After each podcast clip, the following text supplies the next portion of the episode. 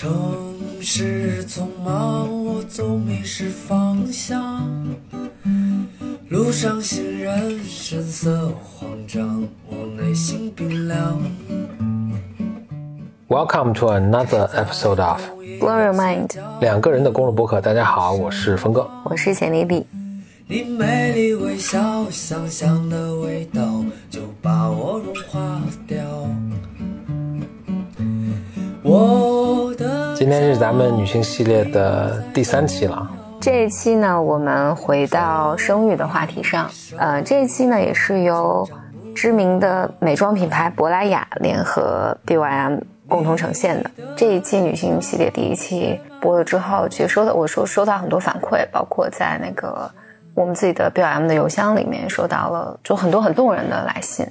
还是听到很多听众很希望我们多讲一些我们变成爸妈之后的一些很真实的感受。然后，因为正好就是去年珀莱雅它提出了一个概念，叫做家庭责任不仅是妈妈可见，每一份爱都应该在场。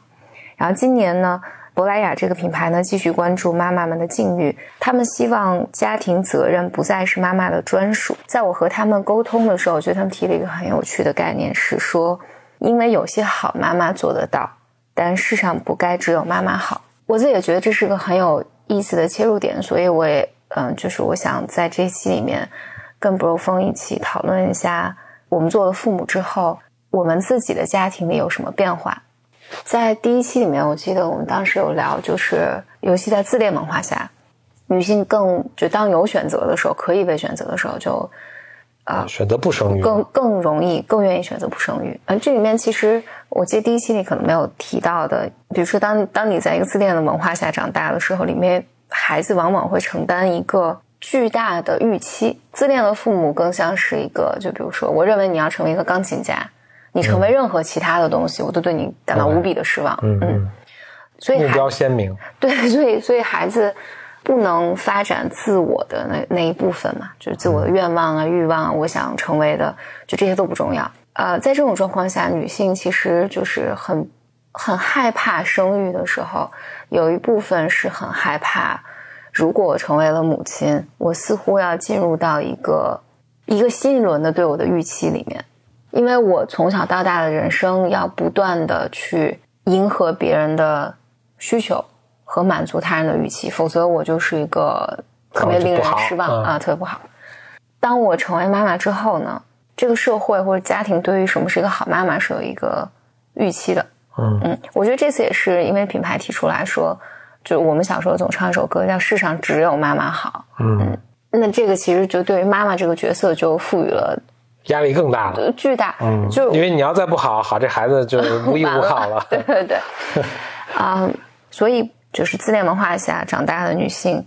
当我生育了之后，我会自然而然的去选择背负整个社会对就特别高要求一个呃一个自己好呃好妈妈的预期，而这个预期就会变成一个无底洞。嗯，嗯，这个状况下，我觉得女性就是有选择的时候，就是很害怕就无法承担这个太重的责任。无法，呃我我觉得真的是无法承担。嗯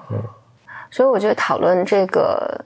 呃话题是有帮助。当然，我就不止女性应该参与这个讨论，我觉得男性还有整个社特别会的应该是男性需要对对对，要要一起来参与讨论这个话题，就是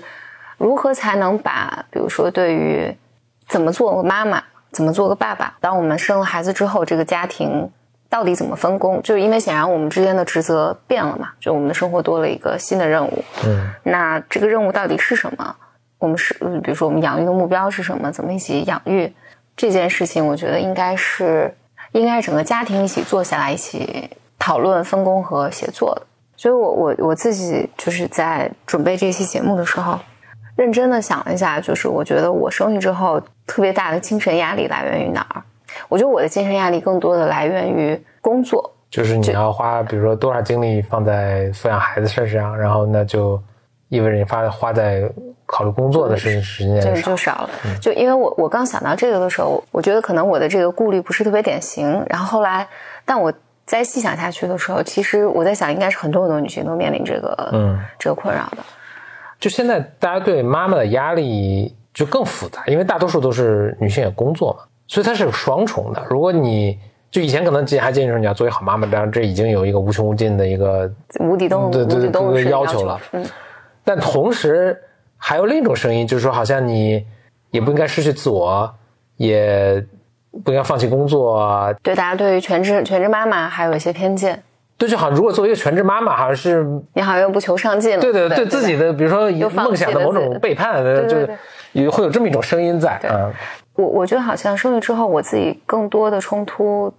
或或者我回溯我整个生育的经历的时候，我觉得我一直有一个特别大的担忧是，我不想让其他人认为我会因为生育这件事情影响我的工作。嗯嗯，这这个以至于，嗯，比如说我基本上没有在我整个生育到生育一段时间之后，我都没有在比如说朋友圈，呃就是其实到现在也没有。晒孩子的照片啊，对对对对对，从我从来不做这个事儿，就好像我要在我要隐匿掉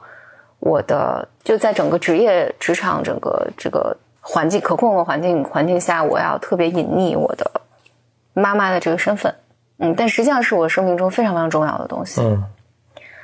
嗯，以及我还想就是啊、如果你记得我当时是刚生产两周的时候，当时有一个工作上比较重要的会议，当然就是和我和我约这个工作会议的人并不知道我生育的这个状况。啊，我我还记得那个时候我是从我就从月子中心先跑回家，就是找合适的衣服，因为那个时候就是就就是那身身体状况下，就是穿以前的衣服又不太合适等等，我就找合适的衣服还花了一些时间，然后去就回到跑回公司去啊、和对方开会，要假装要很努力的掩盖自己就是刚刚生育的这件事情。所以我，我回溯我整个的那个心态，好像是，就我我不知道我要向谁去证明一些实际上我非常 struggle 以及我不可能完成的事情。就是我我我既要努力的适应妈妈这个身份，因为显然有很多就是在当妈妈这件事情上是有很多很多要重新学习和适应调整的部分，但另外一方面，我很不希望，或者我很希望我在工作上是没有受到任何影响的。嗯哎，那就生育之后，就生了有了孩子之后，咱俩什么家庭分工有没有什么变化？我觉得有一点是那个，我以前听说过，然后我很真实真实的感受到，就是妈妈在这个，就特别是孩子很就很小的时候，我想，你比如一到一一岁两岁的时候，妈妈就在家中，不管她以前是什么样一个状况啊，在家中变成一个特别主导、有存在感的一个角色，就就有点像那个 manager 或或者统领一样，就是哎你们干什么你们干什么。我现在就是，当然咱们不是一个很大的家家家家庭了，不是说爷爷奶奶什么全注意，但是如果是的话，我相信他会给各个人，比如说这个周末我们要怎么做，比如说孩子要出去玩或者要怎么着，他什么爷爷奶奶、爸爸什么啊，如果有阿姨的话，就全都有，全都指定好自己的角色，你拿什么拿什么，然后怎么着，就或者比如说出出了一个什么突发情况，都立刻去处理。嗯，就是规划好每个人的角色，然后大家就哇够。在这段时间里，爸爸他他会变成一个很很很很听命的一个角色，服从的一个一我。我你你你你说这个我有好多想法。我先跟大家介绍一下背景，是因为今天早上博峰突然跟我说，就非常 out of nowhere 的状态跟我说、说，他说我觉得你当我妈妈之后还是有变化的。嗯嗯，然后我说有什么变化？然后你刚才就说了这段话，对就这是你你说就我身上就确实更更像个妈妈了。或我我我我会那个，就我觉得很有 leadership，嗯就 leadership 特别特别鲜明的一个 leadership。我在上 MBA 的时候啊，会专门有一个比如一个一个有关 leadership 的一个一个课或者一个讨论的过程中，大家会说，或者这么说，我们当时讨论说，哎，有没有一个适合女性的 leadership 的一个 role mo- role model 会会是什么样？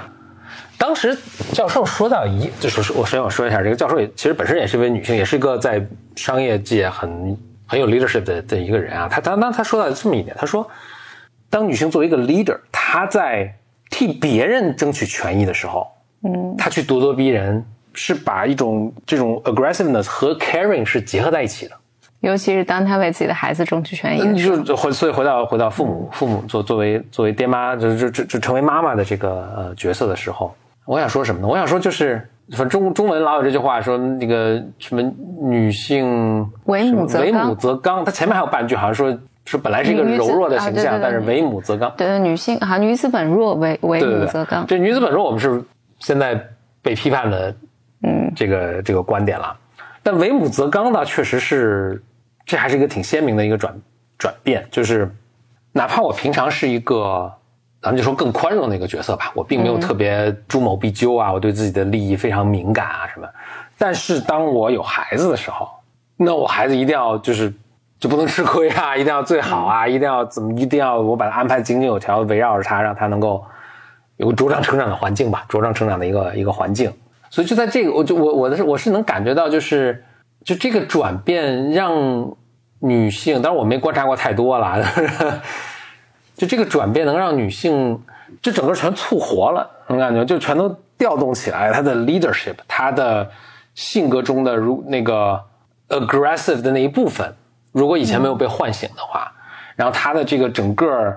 周密的计划，这个孩子的生活到医疗到学习到这个饮食，这方方面面就做出一个非常周密完善的计划，并且调动他这周围各种在，就是非常 entrepreneurial 和有 leadership 的一个 所以你一个角色。，所以就当然你以前也是了，但是你所以我就想说你，你的意思是我在创业中并没有展现出这个角色来，然后就当 当妈妈之后有了这个角色。当然当然也是了，但是就是就在你以前在生活中还并没有，就还挺挺随意的。就没有那么讲究吧，某种程度上对，但是就立刻就就明显是一个果断的一个 leader 你对你你你说这个时候，我我我其实有好几个思路。第一个，我很想吐槽一件事情，因为我跟我朋友还吐过这个槽，当笑话聊的，就是我记得从月子中心出来的那一天，因为那天显然是手忙脚乱，要你要把这月子中心退房啊，把所有的那个东西就全全部收拾好，而且那是你第一次来主导，就是你要带着孩子离开一个就是已经被 set 好的环境，你回回家。这一次有个大动静嘛，对对对啊那一天，你你大概已经不记得呃这个事情了，然后但是，总之啊家里的所有男性的表现都令我非常非常的失望。都都不太行是吧？对，是是啊啊啊啊！我虽然确实不记得，但是我也不意外了。就是我当时想，你们都在想什么？但我觉得这可能非常反映情况。然后在那个时候，给我最大帮助的是阿姨，因为当时我的月子中心是送了我三天，就阿姨，阿姨回回家住家三天，就是帮助你过渡这这个非常混乱的阶段。阿姨可能看过很多次这种情况，像这个时候可能只有她妈妈和她，就是其他的都不行，不太行。因为关于那天唯一重要的事情，就是因为就是小就刚月子里就是刚一个月的宝宝，因为他就三每三个小时就要喝一次奶嘛，不然他就特别饿就哇哇哭。其实唯一重要的事情就是让他及时的吃饱，然后我觉得这是在你的整个就如果只有 KPI 的话，这是最大的 KPI。然后我觉得家里所有的男性，就是你跟我爸都没有围绕这个 KPI 做任何事情。我回家的时候，就是看到我爸花了巨大的精力做了一桌子菜，我也就 这完全不在主要 KPI 上。家里可能我唯一期待的就是那个呃暖奶器，我我现在有点忘了那个时候情况，比如说呃奶瓶要消毒啊，要保证他喝到热的奶，就这一件事情，就是我的那个我提前买到家里的唯一重要的那个机器，原封不动的就放在桌子上，就还没有被拆装，等等等等吧。所以那天我去回去的时候气得不行，而我觉得你跟我爸就完全在状况之外，完全不知道，就是在听命的一个状态了。然后我觉得这个时候就阿只有阿姨了解到我的绝望，就阿姨迅速的掌控情况，她告诉我说这个状况下可以做什么，怎么做，然后迅速的安安抚了小孩儿。因为我觉得无论是我爸还是你，都是很想，就显然你们是付出了很多的努力的，嗯，买了好多菜呢。嗯，但是，但是可能天然的，我我我有时在想，是天然的，你们因为不在你们育儿的一线上，所以这个时候必须要，或只能是女性站出来说，我需要，就告诉你你的 KPI 是什么。对对对，我我或者你的需要 OKR 是什么？对对对，所以这个不不可避免你要 take 这个 leadership。嗯，但话虽至此，我我觉得就是我想说的，我刚才想你你刚才表达这个，我想第二第二方面就是，我觉得我是运气非常非常好的，你这么说我还挺不好意思的，这都是我应该做的。我还没有夸你呢，我我 我想说的是，就当我 take 这个 leadership 的时候，就是家里的男性是愿意配合的，而我我的理解，这不是大多数的状况。在这个位置上，女性 take leadership，我觉得是没有任何人会，会尤其男性啊，很难跟你去争抢这个岗位的，就是就是明显没有竞争力。对不？那我觉得很多男性，但是你说他可以不配合，当然也对就是那那是一个更糟糕的一个状况啊。对，但但我觉得大多数，或者不是大多数，或者我我听到的更多的抱怨，就包括身边的朋友的抱怨等等，是尽管家整个家庭都期待妈妈承担主要的育儿的责任，但是整个家庭是不给妈妈任何支持的。嗯嗯，在这种状况下，这就我们刚才说的，就社会预期对于妈妈好像这一切都是你的责任，就是这跟我们无关，就是孩子养得好养得不好，做得好或者呃做得不好，这都是你的问题，而其他人并没有并没有来帮助这个妈妈。我觉得这这时候就是女性就会在这个家庭关系中陷入一个非常非常非常孤独的境地。嗯嗯，但是说到这儿，我也觉得哇，那这这对于女性来讲，真的还挺就最好的状况。难道最好的状况就是我来指挥，然后我来嗯对我来指挥，但是你来配合我。当然，就我觉得对于女性，就比如对于我来讲，就你永远希望，我希望有人跟我口一起口力的这个事儿。嗯嗯，但这可能真的还挺困难的。不过这个还让我想到，我记得前几天，我记得我们家阿姨跟我跟我夸夸你的一个嗯话，阿姨这么这么给我表达。那天早上，因为夜里就孩子哭嘛，早上阿姨跟我说说，她我觉得 bro 风，嗯嗯，耶，我们家阿姨也管我叫 bro 风。来 哎，阿姨说，我觉得就是 bro 风还挺好的。我说好在哪儿呢？她说小孩哭他不烦。我说虽然 他他好他好像是是是不是这么说的？说你你当时跟我复述说，就说怎么哭他都不烦，应该是这样。确实是，对啊，确实是。这个我觉得比刚才是一个更 更更发更深情的一个夸赞啊。他说怎么哭都不烦 阿姨没这个语调。啊？OK，我当时想，我说虽然这是真的，但是这对这对于他的要求也太低了吧？嗯嗯因为显然我作为一个母亲，我肯定不是不烦就可以的。嗯嗯我不只要不烦，而且我要用很多的时间和耐心来安抚他。嗯嗯，然后以及了解他的需求啊，然后下次怎么做的更好啊。而阿姨对于一个男性，就是他已经觉得哇，真波峰真的很好了，就是孩子怎么哭他都不烦。那那当然，当然，首先就是说，就我也不仅仅是不烦啊，就是 听大家听着好像这是一个非常被动的一个，就只是跟人呆坐在那儿的，其实不是啊，我 我我也有试图安抚啊什么，我我跟你说，效果可能不是最不是不是有史以来大家见过最好的 就是这这个。动作分满分，效果 效果为对零。对对对，但是就不是说完全被动的，这这这是一个忍耐的一个状态啊。而而且另外就是我们其实后来还有讨论，其实不烦并不是一个，就其实还是一个挺难，或者怎么说？你你往自己脸上我们当然想说，就因为大家在听的过程没有背景嘛，就是我还想补充一下，就是说，其实不烦不是一个像就咱刚才那种描述那么那么低的一个要求，就是像我们刚才说的，我们就我们当时其实有有这个讨论，就是有另一种情况，就是其实他非常他可以非常就呵护孩子，但是还是会很烦，就是甚至烦的表露出来，其实这也是对孩子一个挺大的伤害。对，而我是一个非常 stable、非常稳定的一个存在，就是 就是不管他怎么闹啊什么，我都是非常都是非常就 always there，对吧？对对对，我我我这个是非常 appreciate 你这部分，但是我 have to say 这个 compare to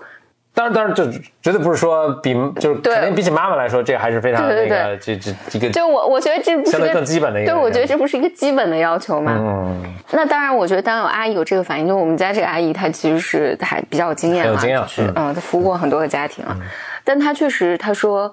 我说我说这就是就是男好男男性的极致了，就 对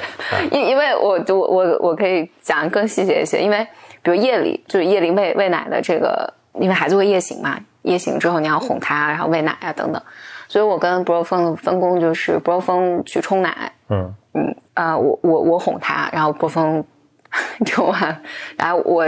就是我我来喂喂孩子，包括哄他睡觉。然后有一天，博峰就问我说：“哎，为什么最近你不让我去冲奶对对，？”先是你有个变化，就是以前都是我去冲，后来你突然改变要求了，要我不要去冲，要我在那个看着孩子，然后你去冲。对对对，博峰就问我说：“是我 是我最近冲的不好吧？” 对啊，我很自然的联想，那肯定我是这个，那肯定是对我对我冲改变。对我冲奶的表现不满意，然后我我有点惶恐啊，所以我就跟你对对对。我就跟你峰一下，让就让领导给些 feedback。对，对我现在不若峰解释了这个原因，是因为因为 因为每次不若峰去冲奶，动静都特别大，他不只要冲奶，然后我抱着孩子还在哇哇哭，然后伯父还要站在我们俩面前晃晃晃晃晃，就伯父没有意识到，就是还在夜里那个特别烦躁的状况下，他看了多一个人，他会变得更兴奋。嗯嗯，以及不若峰把奶瓶给我，我来喂孩子的时候，不若峰就要就就一会儿就喝喝瓶水啊。这个有什么好笑的？我这个又打嗝放屁了，上厕所了，然后又说他就是因为因为被吵醒了嘛，然后一会儿把那个写字台的灯开开，然后看会儿电脑了，就是这个都特别特别影响 right，但你也可以跟我说，那显然因为你你的行云流水一般走来走去，嗯。然后这个会就就会使孩子就我哄孩子入睡变得困难。对对，后来你我问了你之后，你给我这个 对对对细更细的反馈，但你突然调整了我的工作角色，这个让人很惶恐，也没有给人反馈，就说那些东西你别干这个了，你 你你干这个，你工种变了，对，所以说我很惶恐。所以说我宁愿就是孩子一哭，然后我把把波波凤敲醒，我说你来，呃，你来拍着他，就孩子在哇哇哭，然后我我自己去冲完奶，把孩子抱起来。就是这时候最好波峰也不要真的清醒过来，就不要有有一系列什么喝水、放屁、打嗝、上厕所什么看电脑这些行为就不要再出现了。就是你的工作就是醒来，你你拍着孩子，然后我我去赶紧把奶弄回来，把孩子喂了，然后这个能够极大的缩短哄孩子的这个时长。OK，明白。嗯，为什么说到这儿呢？那我想说一下，你看这个就是一个，当然因材施教了，但是就是 就是妈妈由由由于第一线，或者由由于你是在育儿第一线，由于你对他的需求特别敏感，那这个可能是一个某种天生或荷尔蒙导致的一个能力吧，超能力。所以其实确实就是那家里的一切资源和人员就是得得听命于你嘛，否则嗯，不是我也不知道我这个干的是好还是不好，就哪些不合心意了。嗯。对所以我觉得很重要的一点是，我觉得女性如果有能力 take 这个 lead，我觉得是最好的。嗯但这个有一个前提条件是，家里的其他人一定要来配合他。嗯嗯，就你别在这个时候，比如说突然出现有毒的男子气气质，嗯就是比如这都是你的事情，我不管。以及比如说，像阿姨给我一个反馈，就那很多爸爸是很烦的，所以在这个时候，那我理解女性在这种状况下，不仅要安抚孩子，还要在面对我，我甚至还要再去安抚我丈夫的情绪，以及可能你还会遭遇一些指责。我觉得这个都会非常非常糟糕。哎呦，那我插一个话题啊，就是你说到一个比较糟糕的情况，就是女性或者妈妈，她有很多责任，就这个孩子整个反正能不能茁壮成长，全全是你的你的事儿。但同时家庭没有跟很多的支持或者不参与。但还有另一种情况，这听起来甚至更糟糕，就是家里的其他成员，特别常见的是长辈，特别积极的参与，但是他的这个整个思路跟你还挺不一致的。对对对，嗯嗯，那就产生很多分歧啊，什么对这这个也也很糟糕。这个在我的归类里还还归属于这样一种状况，就是你不仅帮不帮忙，而且你不断的削弱女性在这件事上的领导力。嗯嗯，这这这个事实上，我觉得我听过很多，呃，有产后抑郁的，然后还有很多女，我觉得是很多女性在面临的状况。家里各种人都对你有很多意见，比如说你到底怎么生育啊，比如说剖腹产还是怎么对产？对对对然后你什么时候断奶啊？能不能用奶粉来喂养啊？你你吃什么呀？然后孩子，比如说即便是在我身上啊，就是我我已经非常非常运气非常非常好了，但是啊、我记得我在孕期的时候吧，我们家人跟我就长辈跟我沟通的时候，我我也经常能感受到说，哎，你吃点这个这个，哦，是是是我在喂母乳的时候，比如孩子有点什么反应，就他们就会问我是不是你吃了什么，就是在那个时候就会天然的一种，嗯、好像孩子的一切的事情一定都是和你有关的。虽然可能从实际情况情况上、现实状况上可能真的有关，但在那个时候对于我来讲，听起来就很像，指责，很像对对对我很多的指责。因为因为实际上这种指责已经我自己已经有了，我会来回忆是不是哎是不是我吃了什么东西会使他有有这个反应。就那个时候我，我觉得我能感受到，好像或者有时候我怎么讲，我我有自己的偏好啊，有自己的计划、啊、决定啊什么的。但是，比如长辈家里长辈会说：“哦，你要做这件事情，因为这个会对宝宝好。”对，如如果那个 如果现在有个现场直播你们看，然后我我有点把 腰掐起来了，就是这是让我非常不爽的。就对一个妈妈来讲，就我已经在承担这么多的责任和努力了，然后但这个时候好像我被要求，就你牺牲的还不够，你为孩子考虑的还不够，这个会让我非常难受。但我觉我觉得，如果如果这种情况被放再放大很多倍，如果我在整个育儿的过程中，呃，因为我最了解孩子，我要来 take 这个 lead 的时候，就是全家人都来干预我的所有的决策，那不仅不支持，而且我还要花更多的精力去照顾你们的情绪和应付你们的这种各种想法。我觉得，那对于一个妈妈来讲就非常非常崩溃了。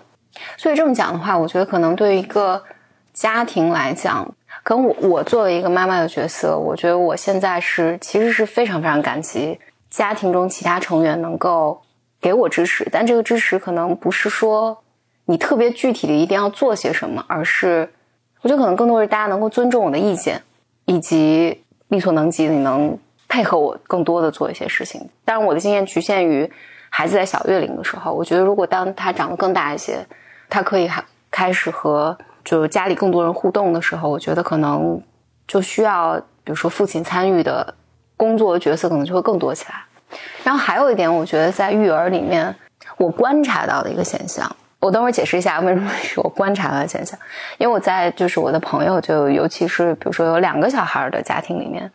我觉得他实际上育儿里面有大量的工作是和家务有关的，因为这里面包含你要做饭啊、洗衣服啊，就真的我自己觉得我在没有生育的时候，反正我是没做过什么家务的。就我们在没有孩子的时候，其实生活是非常简单的，所以家务是非常、因为家务是很少的，很量很有限的。嗯，然后我我也我也记得那个以前呃有一些媒体采访我们俩的时候，也经常问好几次谁做家务我谁做家务，嗯，就咱俩谁都不做家务，对。然后我们也没有用阿姨，这还还还还还还是做一些，就是、嗯。比如跟猫相关的、照顾猫相关的，这都是我。嗯，我我记得我当时一个很诚恳的回答就是我们俩在家里就是谁喜欢做什么就做什么，嗯，嗯，确实是。然后博若峰那具体是怎么分工呢？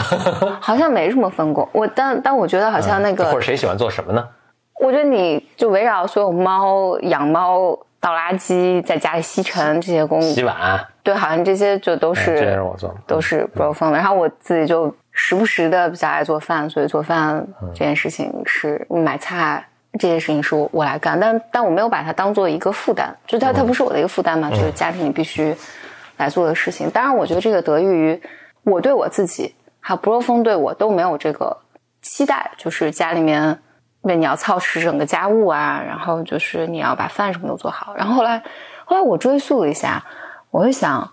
我从小接受教育面，我姥姥，我姥姥就教育我妈妈的时候，就告诉我妈妈说，你不要做家务，你不要会做饭。她不教我妈妈做饭，所以好像我，啊、我成长过程里面，我能回忆起我姥姥也跟我讲说，你不要做饭，只要你有条件，你就自己出去吃。我我的生长环境里面，就我从来没觉得就做家务啊，或者做饭要照顾家庭的饮食起居这件事情是一个，比如是我的责任，我就从来没觉得过。呃，我在这儿想多说一点，我我记得我前两天还看看有一篇呃媒体的文章，在描述一个所谓精英人物吧的时候，就是精英人物从一个国家搬到另外一个国家，等等等等。背景追溯啊，这个精英人物是位男性。对对对。然后它里面就有一句话是特别赞许的，说说这个男性的家庭是全力支持他的。就是跟着他每个国家跑，照顾他的饮食起居。嗯，我看这个的时候就，哎呀，就是好像照顾一个社社会丧失劳动能力和社会功能。对，让我太难受了。就是好像整整篇文章都在赞许这个男性是多么的优异，然后里面出现这么一句，就是他的家庭，他的太太保证他的饮饮食起居。然后我想，我觉得我比较幸运的是，我从小长大的家庭到。我成年之后成立的家庭，我的伴侣从来没有对我有这样的期待，就是觉得你要成为一个，所以这不是一家人不进一家门吗？对，所以当然有这种期待也很难组建 组建家庭。对，所以当然确实存在了一个新的问题，就是当生育之后，这个家务量翻倍之后，嗯，如果原本你的这个家庭或者你的这个亲密关系中。男性伴侣就默认说这些就应该全是女性干的话，同期女性还要工作的话，那我觉得这个这日子没法过。嗯嗯，所以在这可能我想讲的是，就一个家庭，不管比如说你，你就取决你跟谁一起居住了，但一起居住的家庭，大家一定要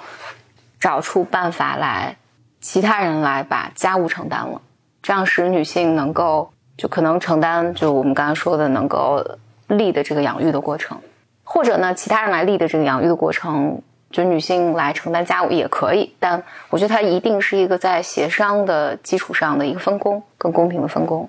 我针对就这句话呀，世上只有妈妈好。嗯，咱们的很多观众如果比较年轻的话，可能都不知道这个是来自于好像什么八十年代一首歌是吧？对，世上只有妈妈好，怎么反正就大家搜一下，应该都能搜到这首歌。我听到这个话的时候。我的感受是，我感觉这个对孩子是个非常不健康的一个，嗯，这个如果孩子如果真的是觉得哦，世上只有妈妈好什么，这是一个非常，那他的潜台词就是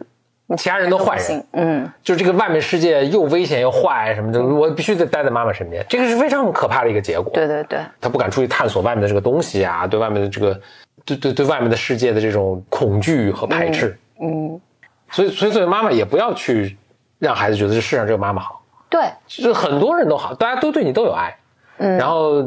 当然也有坏人了，但是就是好人是很多。然后你如果能鉴别的话，这个世界是一个给你提供一个非常丰富多彩的、值得去探索的一个一个环境。从呃温尼科特的角度来讲，就从你刚才说这两个极端，只有妈妈好和我去探索世界，这中间其实有个桥梁的。嗯，这个桥梁是。呃，小孩他先和主要抚养人建立关系。嗯，当这个关系他觉得足够安全的时候，其实所以，所以我刚才讲，就是在小月龄的时候，他确实是和主要抚养人，如果这是妈妈的话，这个关系里面，他就是就真的只有妈妈能来主导啊，就他只有他能能够来 lead，，就是整个养育过程，他什么时候该吃了，该拉了，他该干嘛了。但是孩子其实接下来的心理发展过程是，然后他的依恋关系可以再发展到第三个人身上。比如说这时候啊，爸爸进场，嗯，呃，然后这时候他知道我的爱我的不止一个，我可以爱的对象也不止一个，嗯嗯，然后这个时候可能有呃爷爷奶奶、姥姥姥爷进来了，可能有兄弟姐妹，然后是孩子他的建立的过程是，我先最早期是我只有一个一个依恋对象，然后慢慢发展成多个依恋对象，然后他能够和更多的人发展出。我在这个环境下能够处理更复杂的关系，比如比如爸爸妈妈他们俩都爱我吗？谁更爱我一点？或者我我跟这个好会不会是另一个不高兴啊？等等，他他能够慢慢能够在这个这个环境中感到安全之后，他进入到更大的世界里面，就是这个是他进入到更大世界的基础。所以在这个意义上来讲，其实如果家人能够更多的支持妈妈这个角色啊，然后大家怎么讲 浮现在。呃，这个孩子的整个事业里面，这个过程就会对孩子的发展健康的多。最后，我还想说一点，就是我也在想，为什么比如说女性天然的在育儿中会承担一些主导的一个角色，是因为女性更善于社交。因为我我我在回想起整个育儿的过程里面，就我们俩不同，我我们俩应对的方式，就 是就你跟我的应对方式啊，我的方式是我在不同的阶段，我不断的会和我的女朋友们，要不然是就是已经生育过在我之前的吧，我就去问他们的经验。同期我还有几个好朋友是就我们差不多同一个时时时间生育的，就我们互通有无。最近就孩子生病了，然后什么状况啊？然后你们去哪玩啊？然后有哪些资源可以分享啊？就是这些构成了，就使得构成了我的主要的情绪支持系统。确实，就包括我们会交换，就比如说我们用什么东西比较好，那个奶瓶在什么阶段你用的是三孔的、五孔的呀？你们家娃这个阶段怎么样？我们怎么样？等等等等。就这个支持系统其实对我特别重要。但不漏风呢？我看书，对，嗯。嗯，我觉得不容易获得的都是其实也有几个例子，可能不细说，就是比如说，或者举个例子吧，就是嗯，就跟睡觉哭闹是吧？我觉得看书嘛，嗯，然后他们有一些案例的这些可以怎么做怎么，然后我还，那这是我有为次数不多的主导了一次的这个哎，对他的作息调整，对吧？对吧？嗯我说哎，这个可能是这么行，我们试试这个这个招儿。嗯，哎，结果还真的就也 work 了嘛？对对对就是关知识就是力量，对吧？是的，我我是看书，的是的，是的，我跟可以跟大家传授一下我的方法，或者是或者至少跟我想听的人中，可能有我爸爸，或者是嗯跟我的行行为比较类似的人。就育儿的书也很多，汗牛充栋，那就是你也大概可以判断说谁是哪些是比较好的，哪些是就是瞎瞎忽悠的。就是如果你有一一定的阅读经验的话，我就会把这个 top 的，比如两三本书我全看了。嗯然后他们基本上共通的那些几个点，当然你也你可能也看看不同时代，你会发现其实它的观点是在变化的，所以就是也别说现在的就一定对啊，但是比如大概什么经历时间的考验，然后基本上就不错的几点，那基本上是你觉得可以可以判断，或者有些东西你觉得是无害也可以尝试的，那所以有一段时间我特别 obsess 在它它语言的发育上，对吧？就是对什么时候说什么，然后就这是我的这个育儿方法，对啊，科学育儿。对。但如果我我是这么想啊，就如果我被 force 成为就或者如如果孩子是女生呢？对对，角色置换一下，对对对对，嗯我是这个主导的这个抚养的这个第一月龄的时候，就那我大概会用，就就还是用这个方法，但我觉得也还是会结果不错的。对对，啊我就虽然没有这个 social 的这个这个社社交的支持支持体系，我想表达的是，就尽管方式不一样，但是 Bro 风的呃，因为 Bro 风每次读完之后都会来跟我 check 一下，就是哎，对，咱家有没有有没有对补这个东西啊？对然后孩子有没有开始说这个呀？对对对对对，其实这些是对于我是特别有帮助的。嗯，就哪怕现实层面上，比如说 Bro 风问我，就说有没有补有没有补钙啊，有没有补鱼油啊，什么这些东西的时候，尽管绝大多数事情也都做了。呃都已经做了，然后也 Bro 风也并没有参与这件事情，但是但这个给我很大的支持，对，所以这就是整个育儿，不管谁在一线嘛，就是其实所有人都要对呀，呃去都要参与进来的。不知道为什么这个就突然让我想到，我记得以前你给我分享过一个，说为什么在北美，我记得有一个研究说亚裔的亚裔的小孩申请学校，你记得吗？对对对对。是因为因为妈妈他们的妈妈的组织了一个什么什么就是常青藤申请群，什么什么信息包分享群分享群，对对对对而且都是微信群，什么百兆申申请文书资料大下载，什么大礼包赠送，然后大家群里的分享。对对对，但我我也想，可能妈妈们天然的就是会形成这 种.互助小组。我们这期整整个分享了一下，就是我们育儿中的这些感受。我想回到就今天早上，博若峰突然跟我说，说觉得我当妈妈之后还是不一样了。就是你当然用原原词是你觉得我好像家里更有 authority，嗯嗯，因为因为这个听起来好像就是妈妈就特别 powerful 的一个感受，但实际上我我当时也跟 Bro 峰分享，就是这个实际上不是我的感受，不是我的体验。我的体验其实我经常觉得我像一个大学生，在很努力的来扮演这个角色。啊、其实大多数时候，大多数时候都是很焦虑的，嗯，就是觉得自己是不是会做不好啊？因为你看到一个小朋友在成长这个过程中，因为它的变化是特别特别快的，而且它就是一个不可逆的过程。然后这个经常给我带来，一方面带来很大的快乐，另一方面带来就是很大的压力。就我很担心会留下，因为我的一些没做好的什么事情，就是带来留下遗憾。不过今天早上波峰也给了我，这真的这也给了我一个很很大的安慰。人家引用了十几年前我们见朋友，当时我们一个朋友跟我们说，他在整个人婚育过程中都比我们早几步吧，就说也不用焦虑，就是这个是人类千百万年来。不断的有新手妈，所有人都经历过，就只要有育儿，他都经历过新手妈妈这一遭。他当初都是这种面对这种焦虑啊什么，但是要相信大自然、上天，他塑造你或者进化塑造你，你就是具备这个能力的，就是你看你能够应对这个事情，所以都会都会好。